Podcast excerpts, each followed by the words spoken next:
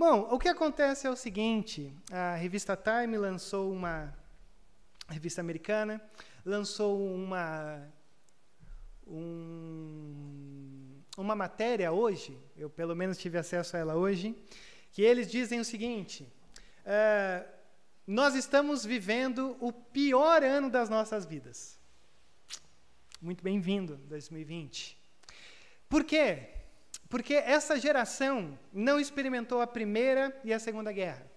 Mas essa geração mais recente experimentou 2020 e eles olham para o 2020 dizendo assim: não, não queremos experimentar ou nunca mais experimentarmos um ano como esse, de incertezas, expectativas frustradas, planos que foram por água abaixo, uh, o desafio de se reinventar, né? o, o Ale falou disso na semana passada. Uh, teve coisas imensamente terríveis, mas coisas boas também aconteceram. Mas a grande realidade é que, pela pesquisa da Time, diz: não, risque 2020 da sua agenda, porque esse é um ano para ser esquecido. E aí a gente entra nessa época que você já pode ter observado a nossa nova árvore de Natal aqui à frente, e você fala assim: e aí, a gente pode fingir ou de fato ser felizes, pelo menos em dezembro ou não? Com vacina, sem vacina, eu posso ser feliz, eu posso celebrar, podemos entrar num mês natalino, de esperança, de expectativas aonde Jesus nasceu e um novo mover de Deus habita em nós, e Deus mudou de endereço, pisando neste mundo, se humilhando, fazendo em forma de homem, em criança. Será que nós podemos nos alegrar em pensar no Natal e ao mesmo tempo abrir os nossos noticiários e nos encontrarmos diante de uma incerteza que de pouco a pouco vai secando a nossa alma? Talvez essa seja a pergunta dessa noite. É possível eu me encontrar com uma alegria incomparável de celebração a Deus, mesmo estando vivendo num contexto que me convida a todo momento para viver uma ansiedade excessiva que suga todas as minhas energias? Então eu pensei que sim, é possível. É possível a gente experimentar um tipo de alegria, é possível a gente pensar nos domingos de dezembro como domingos a serem pensados sobre a luz, as luzes natalinas daquilo que nós temos na nossa Bíblia. Por isso que eu quero ver com você nessa noite, ou a partir de hoje até o finalzinho desse mês, aquilo que muitos chamam dentro de uma liturgia chamado do período de advento esse período de preparação até o nascimento de Jesus. Se existe algo que a gente precisa reaprender dentro da nossa igreja, é a respeito de uma liturgia que seja uma liturgia que te carregue para o fascínio de quem Deus é e do que como ele se revela na sua palavra. Por que, que eu digo isso? Porque você tem aqui, por exemplo, em Lucas capítulo 1 e 2, pelo menos quatro cânticos de adoração a Deus, que fazem parte desse chamado advento, que é essa preparação de um anúncio até o nascimento de Jesus. E aí eu não sei você, mas depois que eu casei, eu aprendi a gostar muito de músicas de natais, aprendi a gostar muito de musicais. Estou tentando converter o Theo para esse caminho dos musicais, mas o bicho é difícil de lidar. Mas musicais são lindos. Rodrigo, o que é musical? São aqueles filmes que misturam a história com música. Eu não preciso nem falar para você que eu fiz, fiz, até uma série dos Miseráveis, do quão apaixonante é aquilo lá para mim. Gente, ou numa linguagem mais Rodrigo, caras, Lucas 1 e 2 é um musical de Natal que está aí na sua Bíblia e eu nunca tinha percebido isso. Você tem quatro canções. Você tem as histórias acontecendo, uma canção, histórias acontecendo, outra canção. Eles cortam a vida do comum, começam a cantar e cantar de uma maneira tão fantástica que os quatro sermões, se é que eu vou conseguir ir até o fim, os quatro sermões desse domingo serão as quatro canções que está aí na tua Bíblia, no capítulo 1 e no capítulo 2 de Lucas. A primeira canção que você tem aí é a canção de Maria, que é a que a gente vai ver hoje, que está lá no capítulo 1, no verso 46 a 56. A segunda canção que você tem aí na tua Bíblia é a canção de Zacarias, que assim a gente espera conseguir ver na semana que vem. A terceira canção é a canção de um anjo. A quarta canção é a canção de um homem chamado Simeão. Então, entrando nessa vibe dos musicais natalinos e bíblicos, eu quero entrar com você hoje em Lucas, capítulo de número 1, a partir do verso de número 46. O famoso cântico de Maria. Você pode até dizer esses cânticos, eles têm uns nomes meio. É, como é que fala? Aquela língua que era muito falada na Idade Média. Latim. Você tem quatro aqui, mas eu de maneira alguma vou me arriscar a falar os cânticos aqui em latim, porque esse vídeo vai ficar na internet. Então, lá em Lucas capítulo 1, a partir do verso 46, veja comigo a simplicidade desse cântico, o que eu quero que você perceba com esse cântico, e como isso se aplica de uma maneira que esse cântico saia da boca de Maria, seja relatado nesse livro e passe a ser o nosso cântico de um Natal um pouco frustrado uh, pelo momento em que nós vivemos. Verso 46 do capítulo 1 de Lucas, então, diz assim: Então disse Maria, ora, depois de ter recebido o anúncio de que ela seria a mãe de Jesus, uh, a visita de Isabel, a minha alma engrandece ao Senhor, e o meu espírito se alegra em Deus, o meu Salvador, pois atentou para a humildade da sua serva. E de agora em diante todas as gerações me chamarão bem-aventurada, pois o poderoso fez grandes coisas em meu favor. Santo é o seu nome. A sua misericórdia estende-se aos que o temem, de geração em geração. Ele realizou poderosos feitos com o seu braço. Dispersou os que são soberbos nos mais íntimo do coração. Derrubou governantes dos seus tronos, mas exaltou os humildes. Encheu de coisas boas os famintos, mas despediu de mãos vazias os ricos. Ajudou a seu servo Israel, lembrando-se da sua misericórdia para com Abraão e seus descendentes para sempre, como dissera aos nossos antepassados. Maria ficou com Isabel cerca de três meses e depois voltou para casa. Vamos mais uma vez ao Senhor em oração? Pai, obrigado por essa, por essa porção da tua palavra. Obrigado por Lucas, obrigado por Cristo, obrigado por Maria, obrigado por esse cântico que chega para a gente dois mil anos e poucos depois. Cântico esse entoado por alguém que se encontrou com a esperança.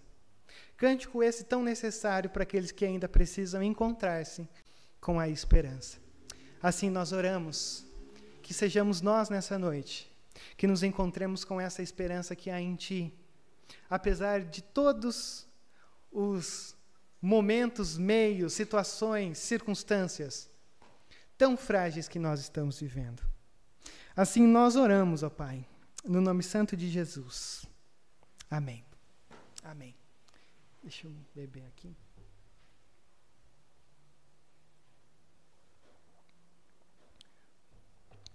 Eu gosto desse cântico por pelo menos duas razões, e eu acho que essas duas razões são fantásticas. Da gente pensar por que, que esse cântico pode ser tão atual para a gente. Quando você olha na sua Bíblia, a última o último livro, melhor dizendo, do, da sua Bíblia, do Antigo Testamento, é Malaquias, que, aliás, é o nosso estudo da escola dominical. Malaquias foi escrito nesse contexto onde Israel está sendo reconstruída. Reconstruída porque foi devastada, foram levados cativos, retornaram. E você tem percebido por Malaquias que o povão é complicado. O povo é complicado, os sacerdotes são complicados, todo mundo é complicado dentro do reino de Deus, menos Deus, graças a Deus. Por que, que eu digo isso? Quando você tem esse período de Malaquias, passam-se 400 anos até o momento do nosso texto. Uh, a sua Bíblia, se a sua Bíblia for uma versão um pouco mais antiga e zelosa, você vai ver, por exemplo, você pode fazer esse teste aí, que entre Malaquias e Mateus, você tem quatro páginas em branco.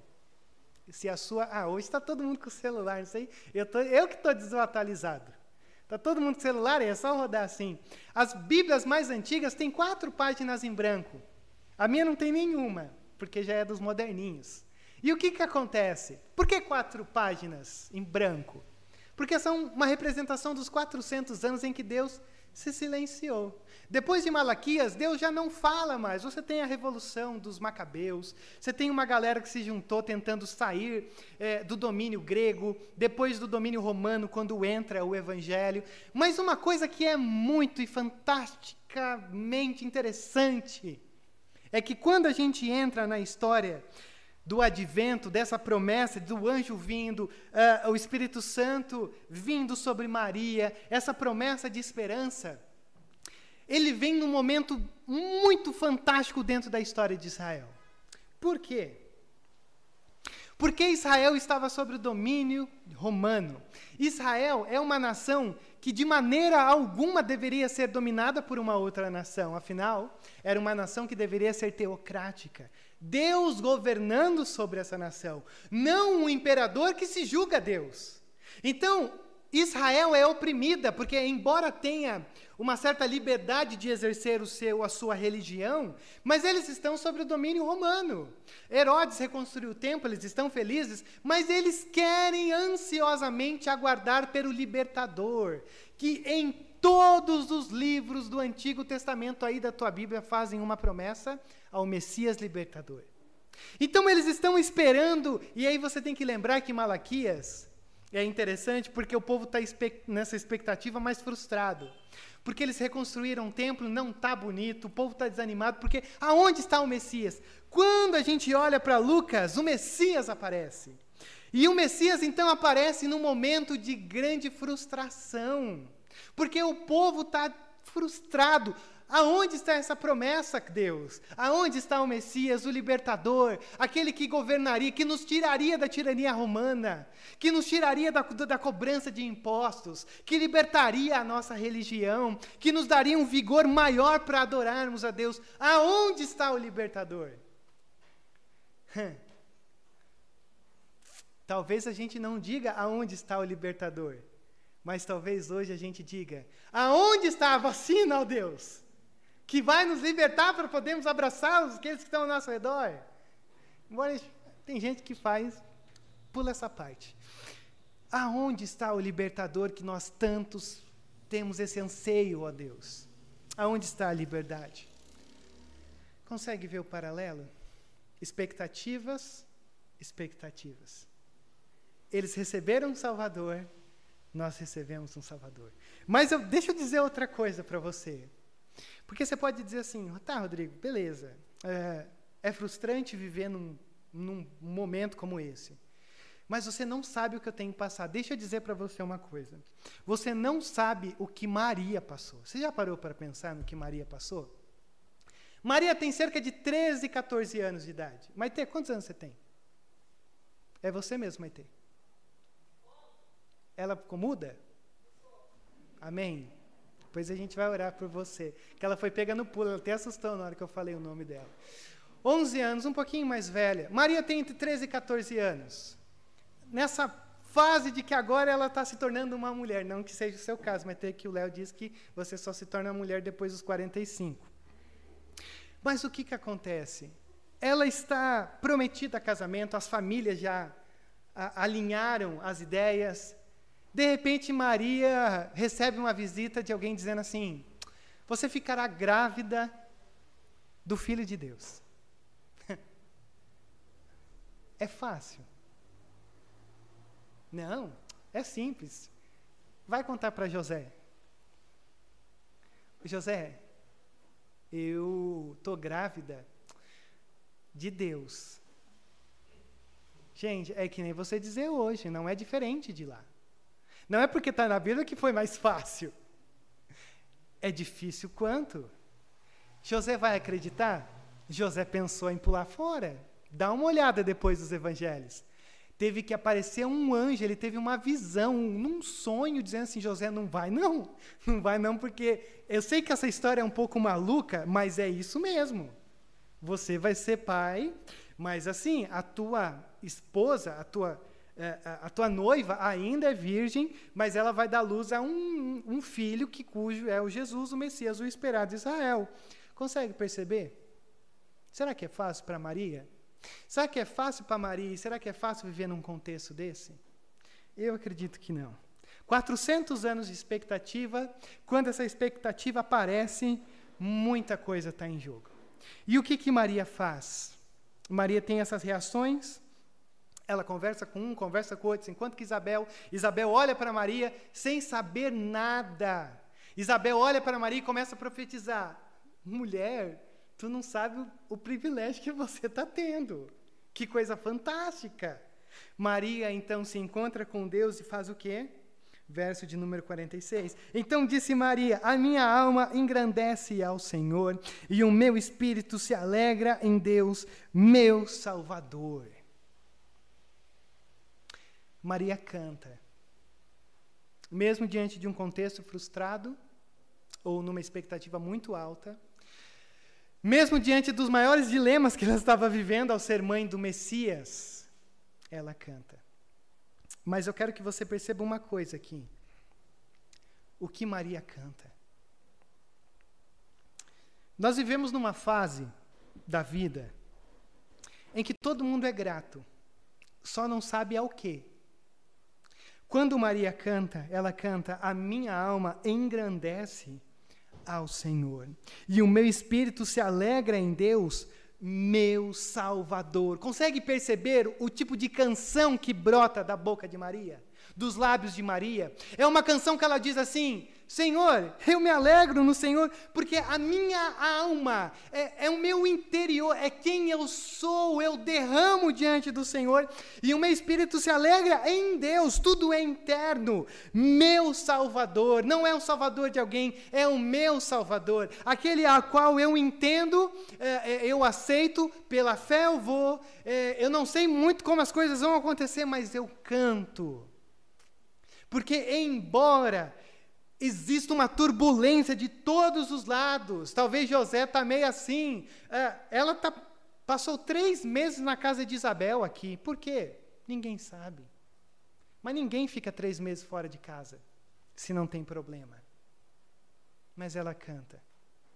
E ela canta a canção de adoração porque ela olha para o Senhor e diz: Senhor, tu és o meu Salvador. E o que, que isso significa para mim e para você? Maria canta uma canção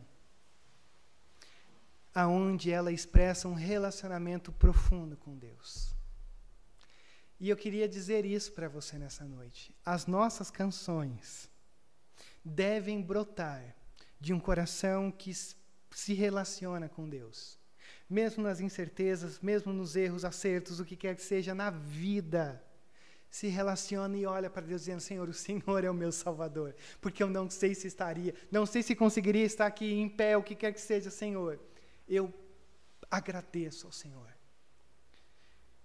Mas por que, que a gente muitas vezes se perde dentro dos nossos cânticos de gratidão? Porque a gente deixa de conhecer a quem nós estamos servindo. Deixa eu chamar sua atenção para uma outra coisa. Olha o verso 50 até o verso 55. A sua misericórdia estende-se aos que o temem de geração em geração. Ele realizou poderosos feitos com o seu braço, dispersou os que são soberbos no mais íntimo do coração, derrubou governantes dos seus tronos, mas exaltou os humildes, encheu de coisas boas os famintos, mas despediu de mãos vazias os ricos, ajudou a seu servo Israel, lembrando-se da sua misericórdia para com Abraão e os seus descendentes para sempre, como dissera aos nossos antepassados. O que, que a gente tem aqui? Maria está cantando sobre a história, mas a história de um Deus que está em constante movimento dentro dessa história. Que história é essa? O que Maria está fazendo aqui é cantando as Escrituras. Esse livro que você tem aí na tua mão, seja de papel, seja no teu celular. Maria, na verdade, está fazendo um recorte, por exemplo, do Salmo 103, Salmo 22, Salmo 147, Salmo 98. Tem pedaços da oração de Ana, mãe de Samuel, aqui. Jó capítulo 12. O que Maria está fazendo, na verdade, é expressando através de uma adoração dos seus lábios, brotando do seu coração, uma canção que expressa aquilo que a palavra diz. Por quê? Porque o Salmo 119 diz: Guardarei a tua palavra no meu coração. Para quê? Para nos momentos de grande júbilo, eu possa me encontrar com o Senhor. Geralmente a gente só se encontra com o Senhor nos momentos de grande angústia. Nós oramos mais, buscamos mais, temos mais comunhão. Mas Maria está cantando uma canção de júbilo, lembrando-se do Senhor. E não apenas lembrando-se do Senhor, mas ela leu as histórias, ela conhece as histórias, ela cita Abraão, ela diz de geração em geração: Senhor, o Senhor tem agido, tem habitado, tem realizado. Então, ah, ah, quando nós entesouramos a palavra no nosso coração, nos momentos da nossa vida, nós naturalmente brotam dos nossos lábios canções que são das Escrituras. E aí, quando a gente olha para isso, talvez não caberia aqui um, uma questão que nós deveríamos nos aprofundar um pouco mais nesse livro conhecê-lo um pouco mais, para poder cantá-lo um pouco mais, nos momentos da nossa vida, um pouquinho mais. Será que não é o momento de nós começarmos a olhar para esse livro e dizer: Senhor, eu sou dependente do Senhor? Porque, é, seja naqueles momentos de grande tribulação, em que eu vou blasfemar, murmurar, que brote, que, que flua da minha boca as tuas palavras, como nos momentos de alegria, que brote do Senhor as tuas palavras sobre os meus lábios. Será que não é verdade que nós precisamos entrar ou nos matricular como alunos na escola da providência de Deus? Da providência do que Deus fez. Eu gosto tanto quando Paulo fala sobre ansiedade lá em Filipenses capítulo 4. Porque Paulo ele é muito simples. Não fiquem ansiosos. Você fala assim: "Ah, Paulo, você nunca ficou ansioso para você achar que é uma ordem não ficar ansioso. Mas o que, que ele fala? Troquem a ansiedade de vocês por ações de graça. O que, que é ação de graça? É olhar para trás e dizer até aqui o Senhor tem cuidado de mim. Olha, eu acho que quando eu estava naquela situação, tenho certeza que Deus cuidou de mim. É, eu, eu acho, talvez não vai existir, é, eu digo isso porque desde que eu fiquei sabendo isso, é, até as minhas férias foram afetadas por conta disso. Uh, muitos de vocês conhecem o pastor Gilbal. Desde que eu fiquei sabendo que ele está internado, eu não estou tranquilo. Não estou tranquilo. E aí eu fico olhando para essa situação e você recebe os dias, dias. O Paulinho agora me atualizou que ele saiu da intubação e tal. E aí você fica assim, cara, se ele passar dessa por essa situação e olhar para trás e dizer assim, gente, que ações de graça nós deveríamos ter? Conto esse caso porque ele ainda está lá. Quantos de nós aqui passaram por isso?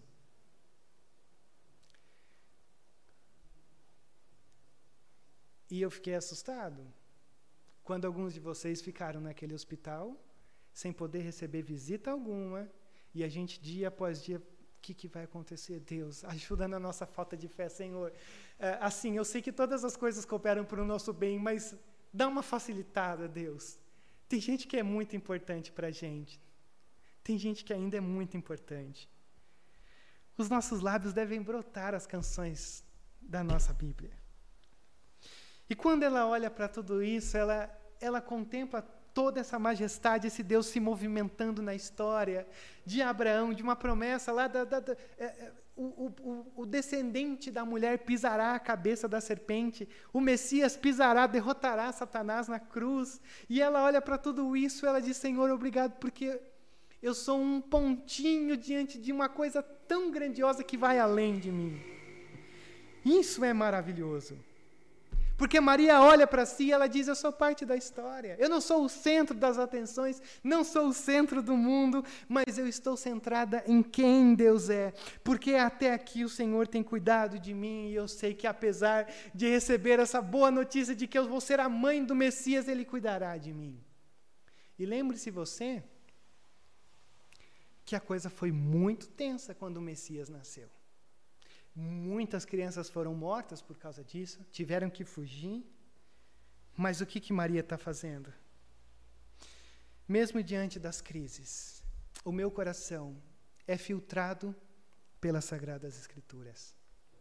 Então, até mesmo diante das crises, a minha boca não se segura em esbanjar louvores de adoração ao Senhor. Mas a segunda coisa que eu quero que você veja aqui comigo é o reconhecimento de Maria. Por que, que isso é importante? Ora, não existe uma concepção imaculada. Maria não, não vive uma existência sem pecado. Maria não tem uma virgindade perpétua. Maria não pode ser visto como uma corredentora. Por quê? Olha o verso 48. Ela mesma vai responder o porquê. Pois atentou para a umidade da sua serva, e de agora em diante todas as gerações me chamarão bem-aventurada. Pois o poderoso fez grandes coisas em meu favor. Santo é o seu nome.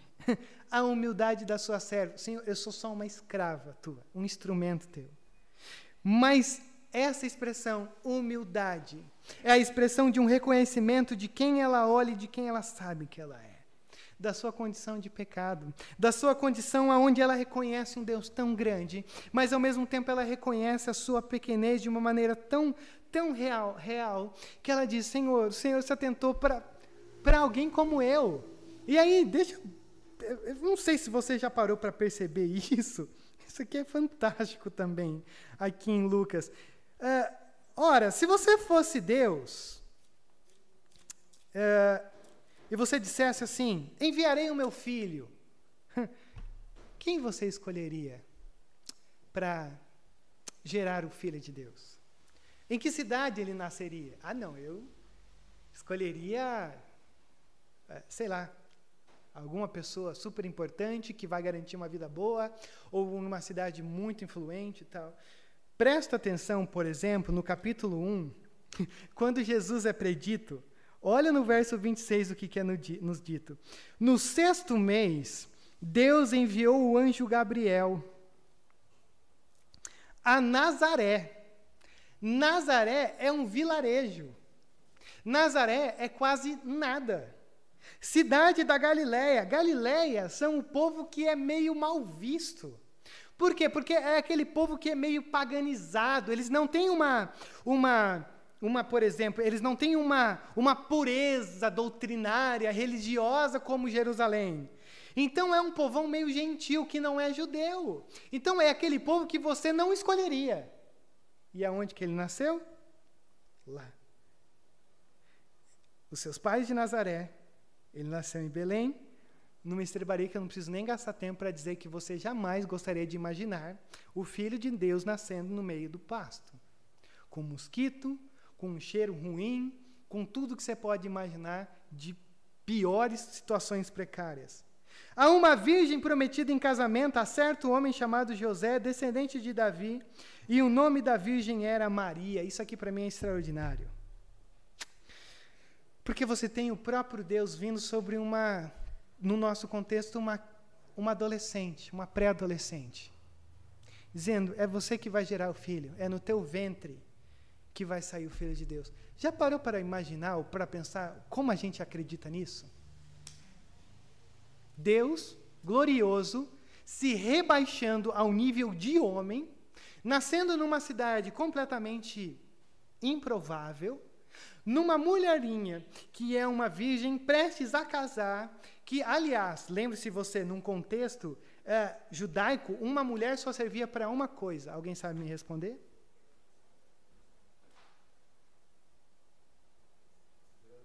Gerar filhos.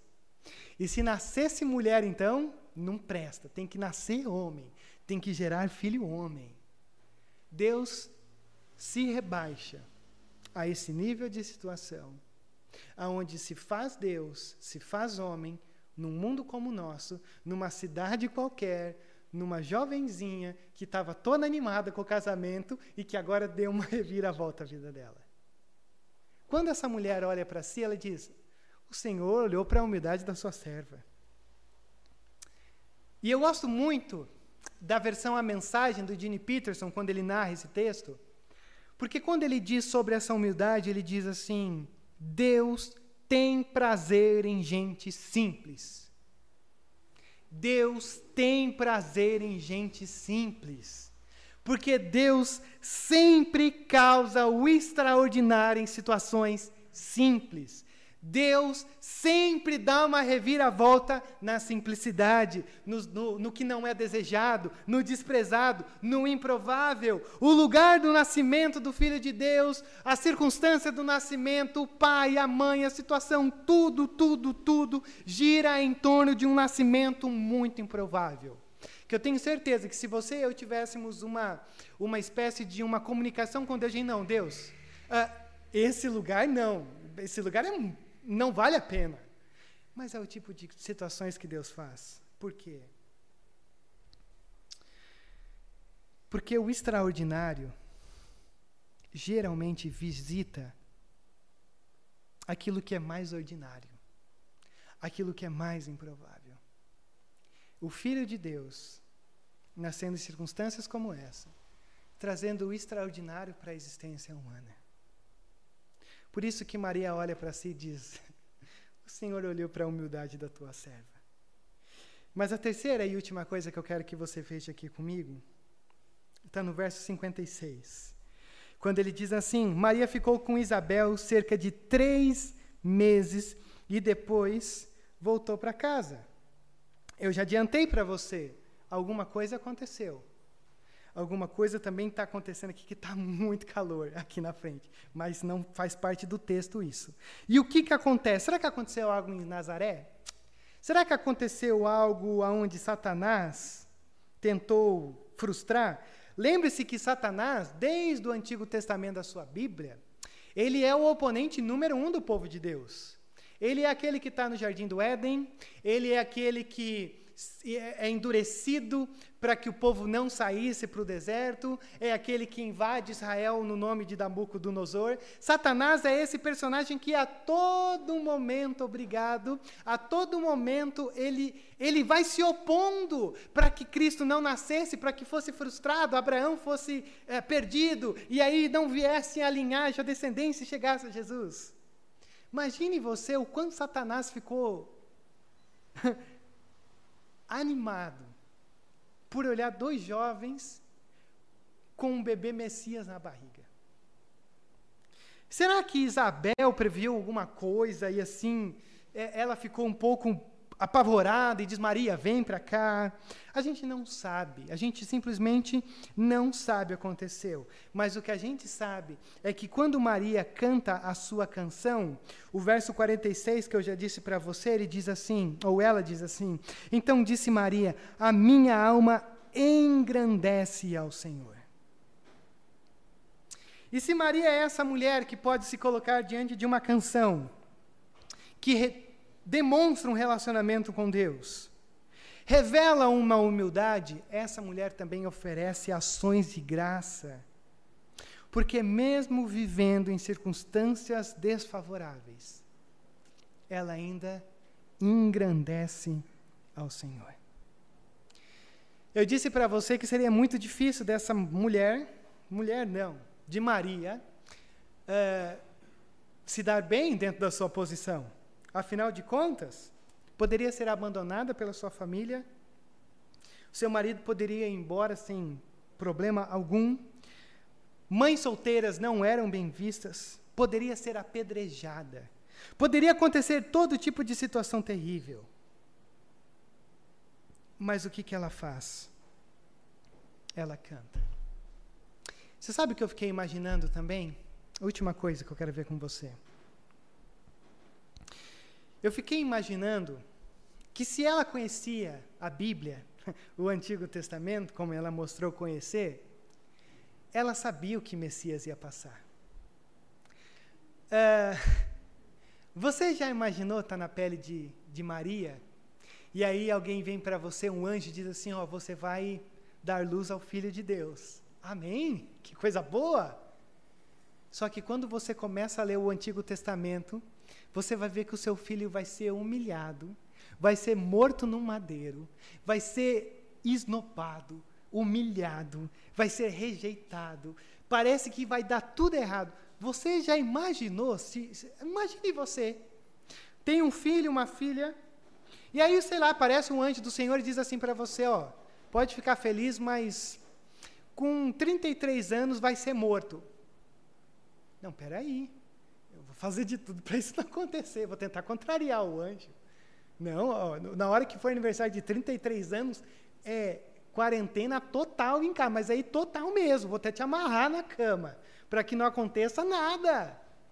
Consegue imaginar o coração dessa mãe? Sabendo o que vai acontecer com o filho dela? E consegue imaginar essa mãe cantando, mesmo sabendo o que vai acontecer com o filho dela? Por quê? Porque o foco de Maria não está nas circunstâncias. O foco de Maria está na gratidão a Deus. Um anglicano chamado Chase Riley, ele diz assim: Por que, que nós devemos ser alegres? Não, alegres é um pouco forçado. Por que, que nós devemos ser gratos? E ele diz assim: Porque nós vamos levantar de nossas camas todas as manhãs, com uma profunda convicção de que somos devedores e de que todos os dias temos mais misericórdia do que merecemos. Todos os dias, quando você acorda, a primeira coisa que poderia vir na tua mente é: Eu tenho mais misericórdia do que eu mereço, Senhor, então eu obrigado. Obrigado porque eu sei que eu não mereço. Obrigado porque, na verdade, eu levanto para um novo dia pela fé. Porque as circunstâncias muitas vezes são as mesmas, ah, as tribulações, os, as crises sempre acontecem, mas, Senhor, eu levanto porque porque eu sei que as tuas misericórdias se renovam a cada manhã, e aí eu sei, Senhor, que a cada novo dia é uma nova folha em branco que o Senhor me dá para reescrevermos juntos a nossa história. De uma maneira agora diferente. Porque, embora nós vivemos uma frustração do nosso tempo, pela revista Times, um ano que deve ser esquecido, e embora nós tenhamos derramado lágrimas, desesperados, ansiosos, todo tipo de situação, o meu convite para você nessa noite é: você pode agradecer. Mesmo com tudo de tão terrível que você experimentou, que você está experimentando, e que a gente pede a Deus para que a gente não experimente, porque a gente não sabe o que vai acontecer aí. Mas o que a gente sabe é que essa canção não fará nenhuma diferença na tua vida, a menos que você acredite no que Maria está dizendo. Ela deu luz ao Filho de Deus. É tudo sobre Jesus. Ela creu na palavra, ela creu nas promessas, ela creu na mensagem do anjo, e ela então começa a olhar para a figura de Jesus, uh, criando no seu ventre. Ela diz: Senhor, eu agradeço a Ti. Eu agradeço a Ti, mesmo sem saber o que vai acontecer. E para a gente é um privilégio ainda maior, porque a gente sabe o que aconteceu. Jesus nasceu, foi perseguido, é, teve 12 homens, 70, foi abandonado, morreu, ressuscitou, estabeleceu a igreja. E hoje o meu e o seu desafio nessa noite é acreditar que esse Jesus, na verdade, veio para uma única coisa: te trazer uma esperança mesmo diante de uma desesperança total que nós vivemos. Mas eu também sei que desesperanças não brotaram apenas com essa pandemia. Talvez tenha gente aqui que antes de tudo isso acontecer já não tinha esperança alguma. E a nossa questão nessa noite é: ouça a canção de Maria, ouça o que ela está dizendo, acredite no que ela está dizendo. Porque o que Maria está nos dizendo nessa noite é que tudo é o Evangelho. Tudo são as boas novas de Deus. Nada do que você leu aqui comigo nessa noite, rápido, nada do que você leu é sobre o que nós podemos fazer. É tudo sobre o que Deus fez por nós. É tudo sobre o que Deus veio na nossa direção, se rebaixou ao nível humano para trazer boas novas para mim e para você. Então eu me pergunto nessa noite: diante dessas boas novas de Deus, será que não existe razão para você cantar nessa noite? Cantar a canção de Maria? cantar a canção do Evangelho, cantar a canção da graça, de que Deus nos visitou, de que o inimaginável aconteceu. Ele veio na nossa direção, não foi você que foi na direção dele, não foi você que o escolheu, mas ele te escolheu. Vamos orar?